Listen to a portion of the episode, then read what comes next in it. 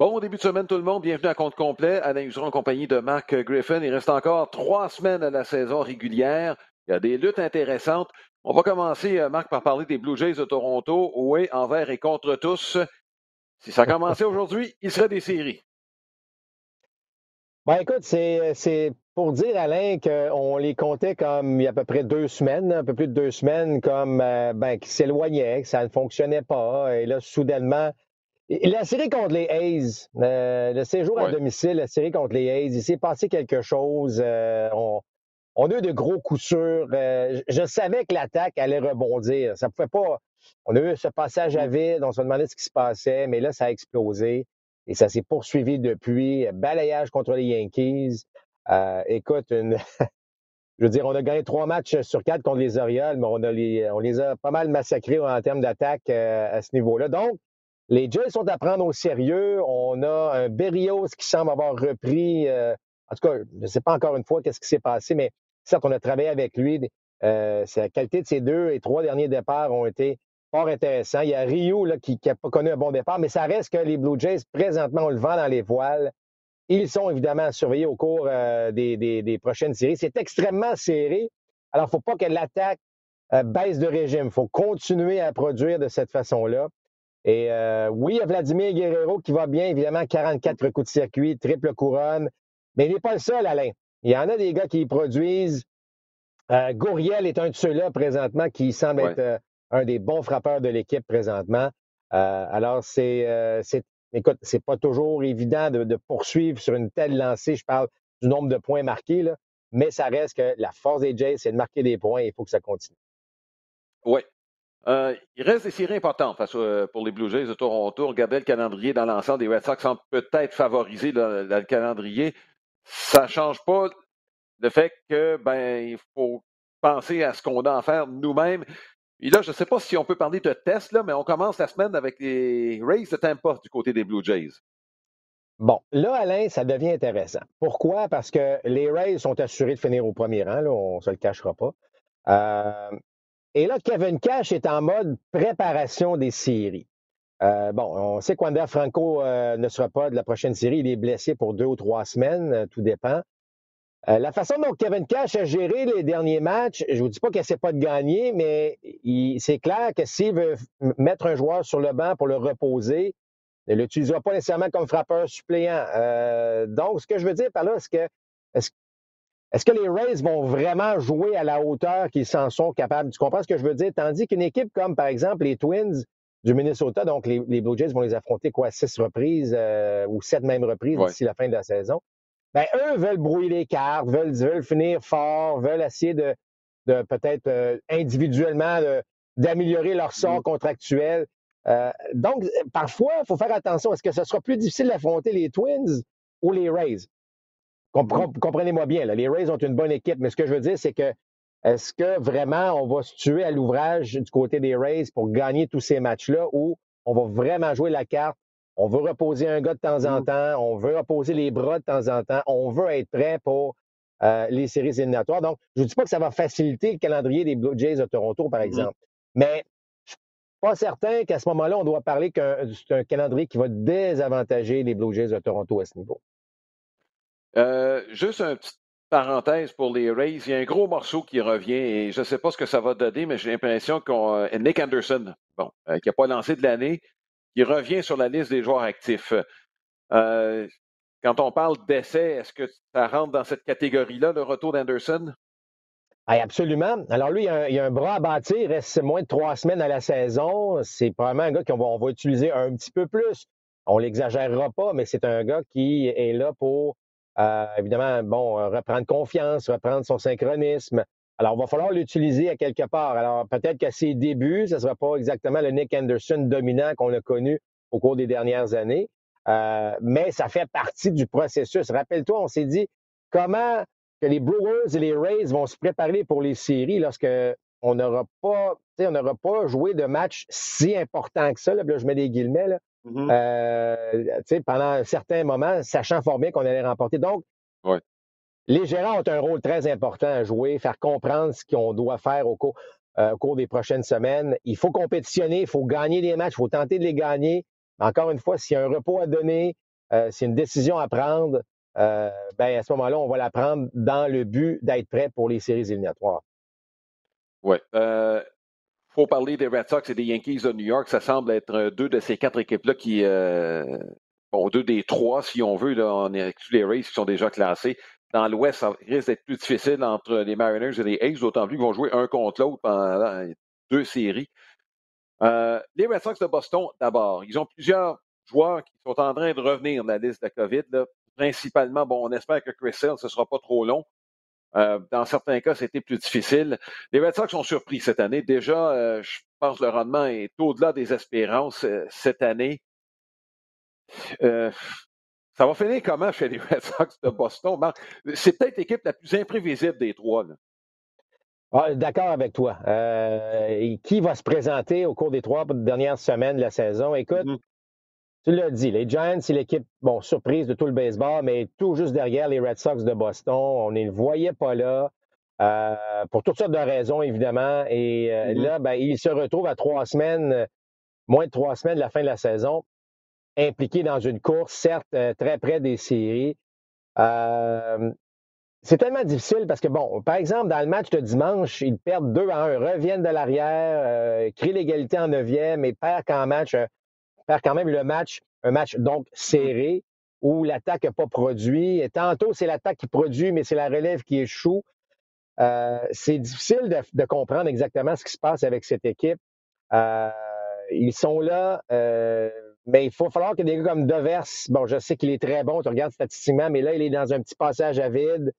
Est-ce mmh. que lui peut s'en sortir? Il y, a, beaucoup de questions. Effectivement, c'est difficile de prévoir ce que les Red Sox vont être en mesure de faire. J'aime Alex Cora. Je pense qu'il est capable d'amener son équipe euh, à, rester dans cette course.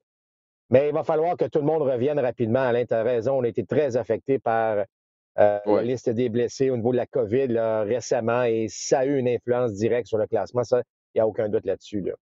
Bon, les Yankees de New York ont perdu la série en fin de semaine contre les Mets de New York.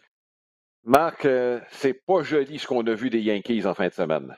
En fait, depuis deux semaines, depuis la, séquence de 13, de 13 victoires de suite. Écoute, c'est quoi? Euh, trois victoires, 12 défaites depuis qu'on a gagné euh, la séquence, depuis la séquence de 13 victoires? Mm-hmm. Non, c'est pas chic, Alain. J'ai pas aimé. bon, défensivement, c'est très ordinaire. Le côté gauche de l'avant-champ, dans la série contre les Mets, ça a été, ça a été désastreux autant pour Urshela au troisième, là, qui a commis quelques erreurs. Euh, Glaber Torres, hmm, ça, semble un peu plus difficile aussi. Euh, il y a une combinaison de facteurs. On a des gars qui ne, frappent pas autant. Évidemment, Joey Gallo, on va se le dire, c'est une grande déception avec les Yankees de New York. Euh, tente d'en faire un petit peu, mais on sent que le cœur de l'attaque, c'est jamais les, les 4-5 en même temps qui fonctionnent. Il y en a un de temps en temps, les deux autres ne fonctionnent pas. Il y a DJ Lemaillot qui est inconstant. Là, on espère que les problèmes d'Aaron Judge euh, qui a été euh, bon, qui est sorti du match de dimanche. On mm-hmm. parle d'étourdissement. Bon, ça donne quoi? Est-ce qu'on lui donne euh, quelques jours de congé? Judge qui a été le, plus constant, le plus régulier avec les mm-hmm. Yankees au cours des, dernières semaines. C'est pas évident. Honnêtement, c'est pas évident. Je regarde les lanceurs partants aussi au cours des, des, derniers matchs qui s'en vient. On espère que Garrett Cole sera en mesure de lancer mardi et, et d'être dominant comme il en est capable. Mais ça reste que ces deux équipes, les Red Sox et les Yankees, avec plusieurs points d'interrogation. Puis on, c'est pas le temps d'avoir des points d'interrogation, c'est le temps de gagner des matchs à ce stade-ci de la saison. Euh, alors ça va, ça va, ça va faire en sorte que le dernier droit va être extrêmement intéressant. Euh, mais je serais pas surpris qu'une des deux équipes connaisse vraiment une baisse de régime euh, pour toutes les raisons qu'on connaît. Là. Oui. Ben, écoute, euh, on espère aussi que Garrett Cole sera en mesure de contribuer d'ici la fin de la saison. Euh, question d'avoir, euh, bon, c'est Gill qui va commencer le match de lundi. Bref, on a une rotation présentement là où, bon, Clark Schmidt a commencé dimanche, on a Nelson Cortez, Louis Gill. C'était pas dans les plans quand la saison a commencé, ça, chez les Yankees de New York, ça, c'est sûr. Mmh. sans compter, bon, les, problèmes en relève et la, perte de Loïs Sigon. On l'a vu dimanche en fin de semaine, même au complet. La perte de Loïs Siga fait très, très mal aux Yankees de New York présentement. Ben, exact, c'est ça. C'était lui qui était le stabilisateur. C'était lui qu'on peut utiliser en septième, en huitième, même en neuvième de temps à autre. Mm-hmm. Il était l'homme de confiance d'Aaron Boone depuis qu'il n'est pas là. on jongle, bon, euh, ça, c'est pas, pas évident. Tiens, on peut blâmer parfois les gérants, là. Euh, dans le cas des Yankees, c'est un peu difficile de blâmer Aaron Boone. Je sais qu'il n'est pas parfait. Euh, lorsqu'on a eu cette séquence de 13 victoires, on n'en a pas parlé du tout d'Aaron Boone. Mais là, il faut trouver un moyen, il faut trouver une étincelle, il faut que quelqu'un donne l'énergie à cette équipe-là. Euh, on en a parlé aussi lors de notre reportage, Alain. Lorsque Brett Garner est un des tes meilleurs frappeurs au cours du dernier mois et demi, là, et j'enlève rien à Brett Garner, mais c'est pas normal. Ça, ça, indique un peu ce qui se passe avec l'équipe. là. Oui, et euh, écoute, ça souligne aussi peut-être euh, y a un joueur dont on va probablement euh, mieux évaluer la grandeur au sein de l'équipe, c'est Aaron Hicks. Hein. Son absence fait très, très mal autant en défense qu'en attaque. On va aller dans la Ligue nationale, mais avant de parler de la course, on va rendre hommage à Max Scherzer. Max Scherzer qui, ma foi, a décidé dimanche que c'était pour être sa journée. Il y a juste Eric Hosmer qui a gâché le, travail de, de Scherzer. 3000 retraits sur des prises, une manche immaculée, huit manches, il y a un seul joueur qui s'est rendu sur les buts, c'est Osmer. Écoute, Alain, euh, bon, on connaît Max euh, Scherzer, lanceur dominant. Bon, on t'a pas accumulé 3000 coups sûrs, 3000 retraits sur des prises pour rien. Mm-hmm. Euh, mais depuis qu'il était avec les Dodgers, c'est, écoute, je dis pas qu'il est transformé, mais il est encore meilleur que ce qu'il était avec les Nationals de Washington. pas surpris, évidemment, qu'on lui accorde un contrat, surtout avec ce qui se passe avec Trevor Bauer. Mais bon, ça, c'est une autre histoire. Euh, moi, j'adore ce gars-là. C'est, le type de lanceur. on, l'a vu grandir. Rappelle-toi avec les Diamondbacks tout jeunes, euh, les Tigers par la suite, évidemment avec les Nationals. Mais c'est un gars qui a toujours eu cette belle constance. A su éviter la liste des blessés dans sa carrière. Je parle à long terme. Là, euh, mm-hmm. C'est pas un gars qui a manqué beaucoup de départs. Pourtant, un lanceur de puissance. mais c'est pas un garocheur. C'est un lanceur. oui, il lance fort mais il lance avec sa tête. Il, a, développé des tirs au cours de sa carrière. Mm-hmm. Euh, moi, moi, je trouve que c'est un des bons lanceurs de sa génération. Euh, des départs de qualité à la tonne. C'est très rare que ce gars-là s'effondre euh, dès le début du match. Et il y a une, il y a une combinaison avec les Dodgers parfaite, tu as l'impression. Et si on avait un match, honnêtement, si les Dodgers devaient jouer ce match éliminatoire, si on, finit, on ne rattrape pas les Giants de San Francisco, tu donnes la balle à qui si tu t'appelles Dave Roberts? Euh, honnêtement, là, euh, moi, je pense que Max euh, Scherzer a la balle au moment où on se parle, si le match éliminatoire se déroulait demain. Là. Ah ouais, j'ai vu une partie du match qu'il a livré dimanche face aux Padres de San Diego. Huit manches, un seul coup sûr. Est-ce que je me trompe, mais il me semble que c'est rapide. Je ne l'avais pas vu. Là, on parle. Bon, il est vrai d'un stade à l'autre, c'est pas. Mais là, elle semblait encore meilleure qu'elle était à Washington. Euh, à Washington, on était rendu même à bon, 93, 92, quelquefois 80. Là, on était rendu à 95, 96. Vous allez me dire, c'est pas grand-chose. Marc, tu été frappeur. Il y a une différence. Ah non, il y a une différence. Il y a une différence. Euh, il y a plus de vie sur la balle. Euh, non, il y, a, quelque chose. Tu sais, bon, parfois, on parle de changement d'air. Ça peut permettre à un joueur d'avoir un deuxième souffle euh, petit élément mécanique qu'on transforme, oups, soudainement, on va chercher un petit peu plus, euh, un peu plus d'appui sur la jambe arrière ou les jambes mieux utilisées, ce qui fait qu'on va chercher un mille à l'heure ou deux. Euh, mais écoute, il maîtrise tous ses lancers présentement. Euh, moi, moi écoute, j'adore ce que je vois. bon, évidemment, c'est malheureux que Jacob DeGrom a été blessé, qu'il était le lanceur, on va dire le meilleur lanceur du baseball actuellement. Mais honnêtement, il faut parler de Max Scherzer actuellement là, dans la façon dont il lance mm-hmm. depuis qu'il est avec les Dodgers. Il est probablement euh, parmi les trois meilleurs, sinon le meilleur lanceur du baseball actuellement. Oui, c'est pas peu dire compte tenu du rendement de Urias et de Bueller depuis le début de la saison. Là. Exactement. Euh, bon, euh, parlant de bons lanceurs, on va parler des Brewers de Milwaukee, pratiquement assurés de terminer au premier rang de la section centrale de la Ligue nationale. On fait du peaufinage, on en a parlé. Un autre match en point d'écouture en fin de semaine. Ça a pris deux lanceurs, Corbin Burns, de même que bon, euh, l'intouchable Josh Hader. Les Brewers qui continuent de gagner, même en l'absence euh, de probablement celui qui a mieux contribué à l'attaque depuis son arrivée avec l'équipe, euh, Willie Adames. je pense qu'on ne relève pas suffisamment la saison de certains joueurs à l'attaque au sein de cette équipe-là. Je pense à Avisaïl Garcia qui approche tranquillement pas vite des 30 coups de circuit. Yelich, c'est pas trop pire. bref, c'est une équipe qui est peut-être plus équilibrée que qu'on disait il y a même quelques semaines à peine, alors qu'on disait bon, on ne veut pas les affronter à cause de Peralta, Woodruff et Burns. peut-être plus d'attaques qu'on pensait chez les Brewers. Ah, quand tu ne veux pas affronter les Brewers en série actuellement. Euh, la domination des lanceurs, elle est toujours là. Euh, et tu as mm-hmm. raison de mentionner parce que, dans le fond, on ne parle pas beaucoup des Brewers, malgré leur domination dans cette mm-hmm. division centrale. Euh, on ne parle pas beaucoup du trio de partants. Pourtant, est-ce que Burns. Écoute, Burns avait un match en point des coups sûrs, on l'a retiré.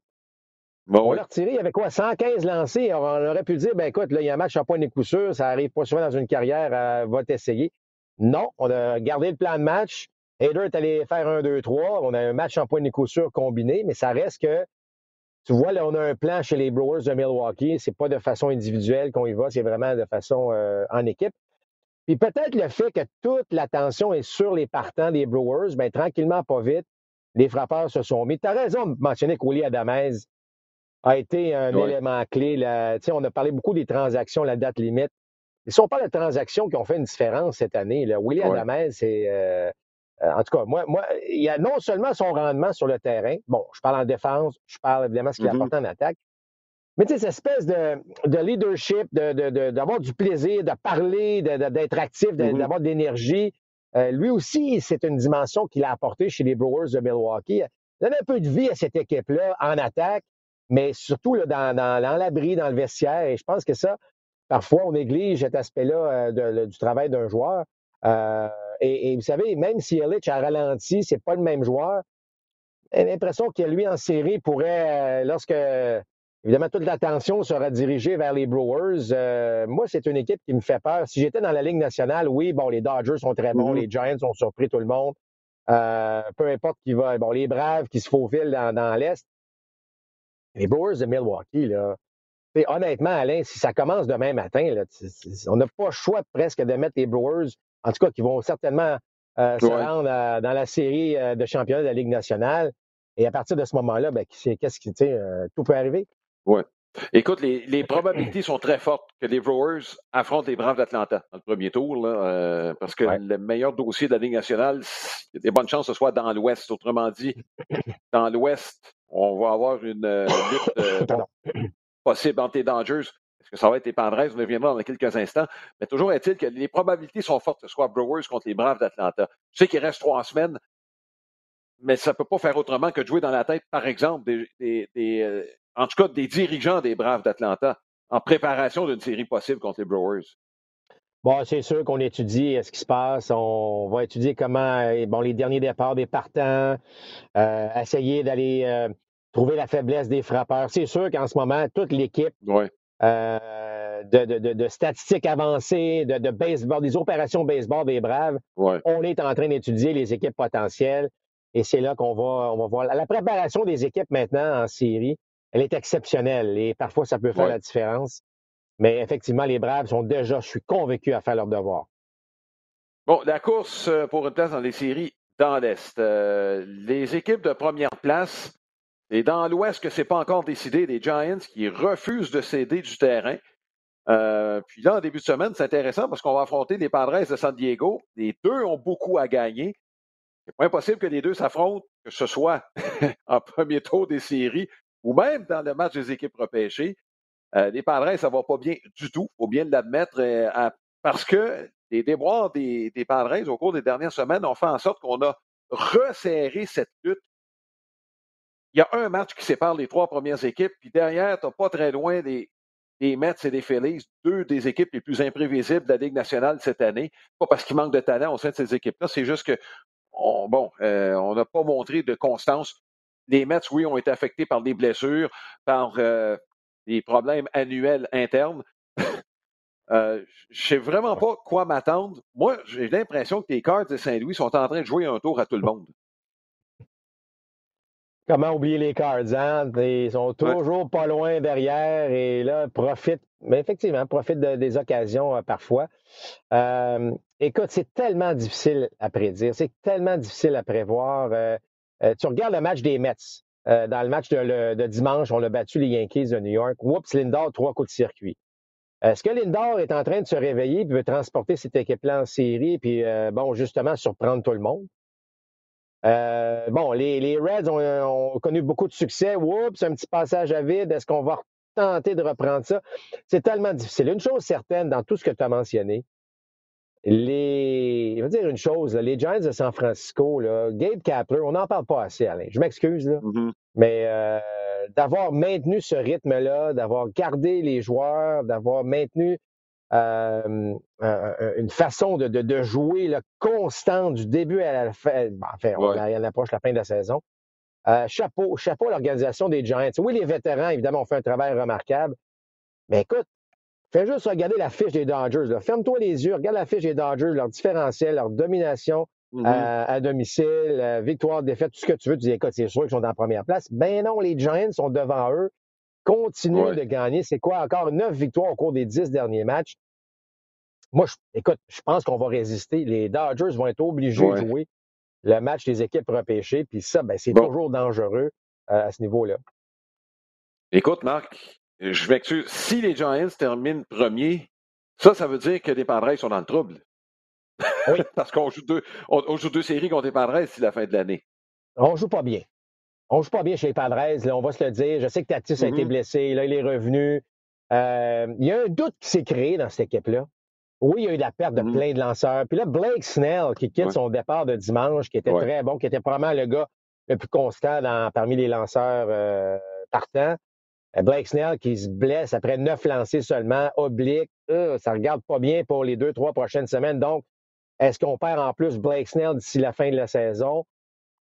c'est une équipe qui n'a pas tant de profondeur. On a beaucoup de talent, mais on l'a vu, là, chaque fois qu'on a perdu un joueur clé pendant une certaine, certaine période de temps, ça a été difficile de le remplacer.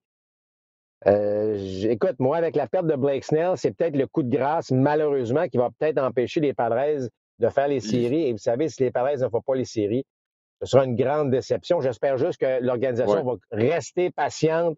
Il y, a, il y, a, trop de talent, là, mais ça reste extrêmement frustrant comme saison. Là. Euh, faut parler des Mets et des Phillies. Ils ne sont pas sortis. C'est seulement trois matchs d'écart. Il reste trois semaines.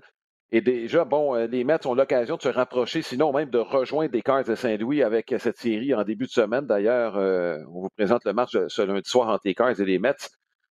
Est-ce que la, série, qui, s'est terminée de façon un peu émotive contre les Yankees de New York en fin de semaine, peut redonner une petite poussée là, et un semblant de, de cohésion à cette équipe-là qui en a peut-être besoin des Mets? Mais moi, je crois que oui, Alain. Tu sais, des séries émotives comme les Yankees, la victoire, euh, bon, évidemment, tout le, le, blabla sur les, les, les, sifflets que les Yankees peuvent peut-être utiliser pour voler des signaux, les trois circuits de Linda.